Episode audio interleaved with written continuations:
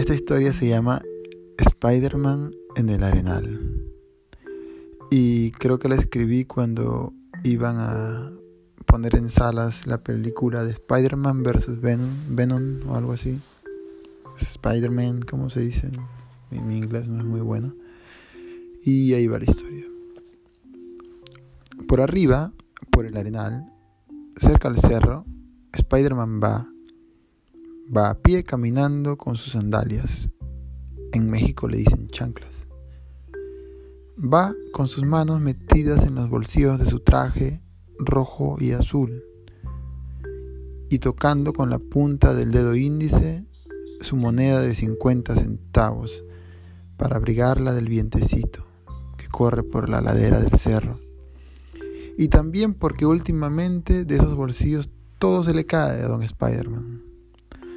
Va a comprar el pan de la tienda de la señora Carmen, a quien le dicen la señora Carmincha.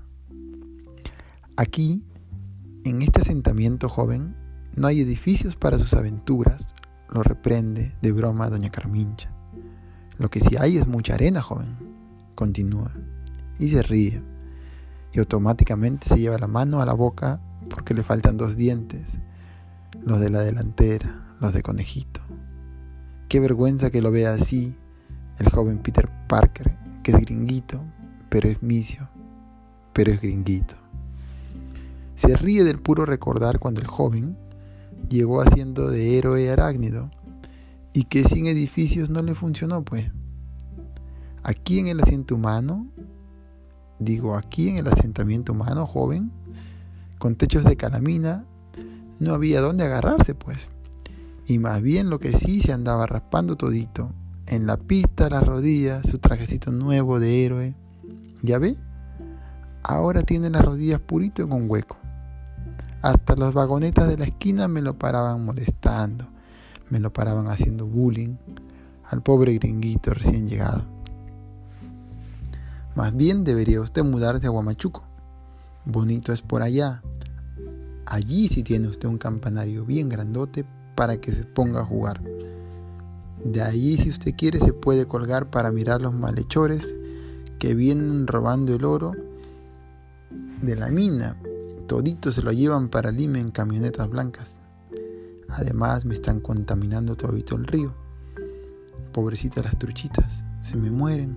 El otro día salió por la televisión mi sobrino el pánfilo, llorando. Todas las truchitas panza para arriba, pena me dio. Por allá yo pienso que a usted sí le va a ir bien. Puede usted saltar desde el campanario en la plaza central hasta el madero con la bandera por 28 de julio, es una bandera grandota. La señora se imagina a los guamachuquinos jalando y jalando el madero gigante, que mide como 40 metros de alto y en la punta lleva la bandera del Perú.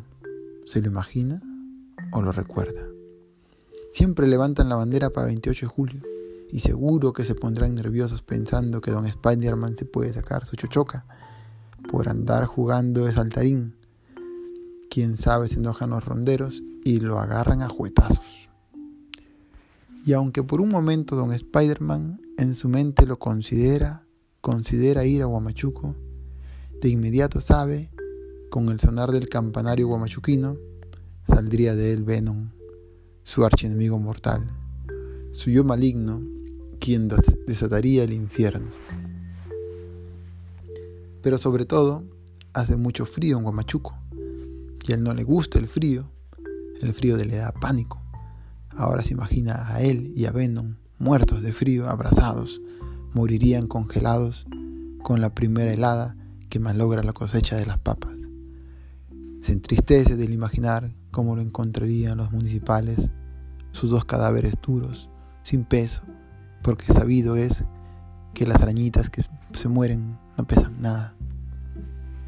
Son 60 centavos, lo interrumpe doña Carmincha, y el sexto sentido de nuestro héroe le indica que algo está mal. ¿Qué está mal? Es que solo tiene 50 centavos. Entonces, con tristeza de héroe, Spider-Man le quita un pan a la bolsita transparente. Doña Carmincha lo mira reprobadora, un poco molesta. pero al rato se apena y le dice, ya me importa, joven, lleves este pancito de más.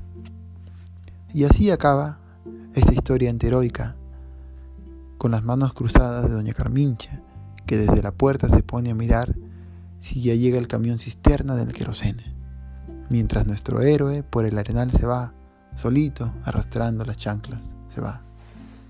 Fin. Y bueno, esta historia la, eh, la escribí por lo, ridículo que es imaginarse Spider-Man en los países pobres donde realmente necesitaríamos de un héroe. Pero también para ridiculizar a mi, a mi héroe Spider-Man, el héroe que todo el mundo le... Creo que a todo el mundo le cae bien, un simpático Spider-Man, a mí también. Y el problema de Venom con el sonido y el campanario guamachuquino. Quería hacer un Spider-Man muy, muy peruano. Eh, y me pareció que era la única forma en que yo podría hacerlo.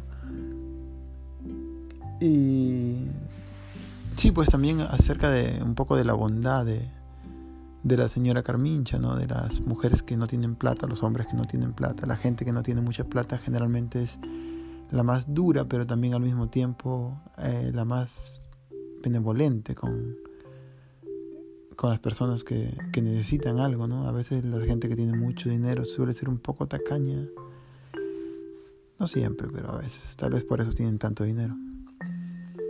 Em, y sí, en este tiempo creo que vivía en Estados Unidos y Nueva York, que es una ciudad eh, que es la única ciudad que tú piensas que Spider-Man eh, tendría sentido. Lástima que nunca lo vi cuando vivía por allá.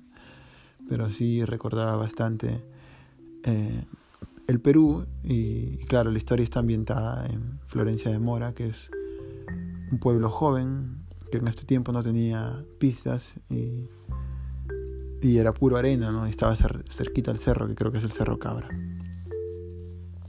Bueno, eso fue toda la historia, espero que les haya gustado. Si alguien por ahí me escucha, un saludo para mi tía Rosa, que, que a veces parece que me escucha y no estoy hablando solo. Y para la Patricia, que siempre me da consejos, mi amiga Patricia más Y eso fue todo. Espero que les haya gustado. Adiós.